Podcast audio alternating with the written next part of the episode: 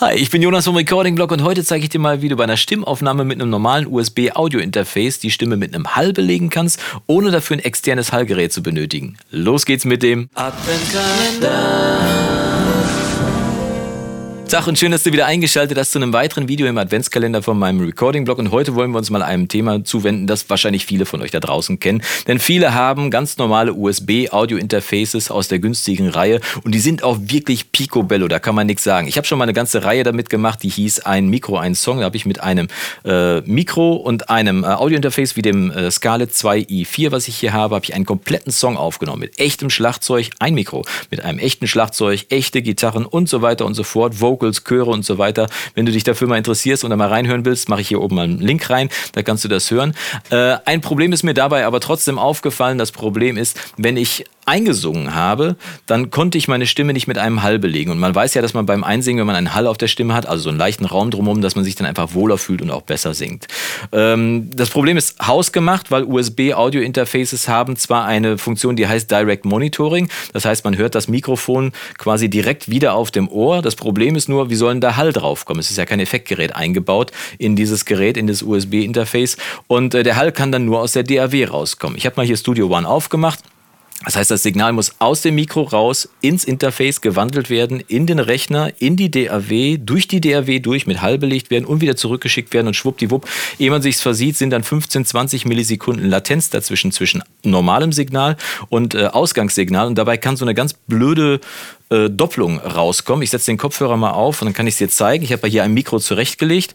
Bupp, und dann hört man das schon, dass wirklich das Signal doppelt da ist. Das erste Signal davon, also sind zwei schnell hintereinander spielende Signale, aber das erste Signal ist aus dem Mikro und das zweite kommt halt aus der DAW, weil ich hier, ich lege das mal zur Seite wieder, weil ich hier die äh, Funktion Mithören angemacht habe. Bei Logic heißt das, also dieser blaue Punkt hier, ne? ähm, bei Logic heißt das Software Monitoring und das beschreibt es vielleicht ein kleines bisschen besser, denn äh, man hört per Software den Monitor, den man, äh, den man quasi von dem hat, was man da einsingt. Und die Latenz ist natürlich vorprogrammiert. Dafür muss man kein Genie sein, um auszurechnen, dass die Wandlungen, die Berechnung und so weiter und das zurück wieder aufs Ohr, dass das einfach dauert. Man kann damit aber nicht sehr präzise singen und man fühlt sich dabei auch nicht wirklich wohl. Wie kann man es lösen? Also man braucht ja den Hall aus der DAW und deswegen machen wir jetzt erstmal einen Hall. Ich mache mal hier einen Bus und äh, lade da mal ein Room-Verb rein. Ähm, wo ist es hier? Da ein Room-Verb. Und dann nehmen wir ruhig mal einen langen Hall, Konzert Hall zum Beispiel. So. Habe ich ausgewählt. Und wenn ich jetzt das Mikro wieder nehme, eins, zwei, dann hören wir zwar den Hall, was schon mal toll ist, aber die Doppelung ist halt trotzdem da. Und das Blöde ist, das irritiert dich beim Singen trotzdem. Da wirst du komplett kirre bei, weil du nicht präzise auf den Punkt singen kannst und dann kommst du nicht drum rum. Wenn ich jetzt hier das Software-Monitoring ausmache, den blauen Knopf, dann ist der Hall weg. Das ist doof. Das will ich nicht, also muss ich ihn wieder anmachen. Auf der anderen Seite will ich meine Hauptstimme nicht hören. Jetzt gibt es einen ganz einfachen Trick. Und das Einzige, was du dann nur machen musst, ist, du schaltest hier beim Bus schaltest du die Beschickung des Busses von Post-Fader auf Pre-Fader. Wenn ich hier auf diesen kleinen Knopf drücke, bupp, dann wird das ganze Signal, also dann wird diese, diese Anzeige wird gelb und äh, daran kannst du erkennen, dass hier im Studio One der Bus Pre-Fader beschickt wird. Was bedeutet das Pre-Fader? Das ist einfach das Signal, was an den Bus geschickt wird, also an den Hall, wird vor dem Fader abgegriffen. Und wenn ich jetzt den Fader runterziehe, zzzt, dann kommt zwar das Direktsignal aus der DAW nicht mehr raus, aber der Hall.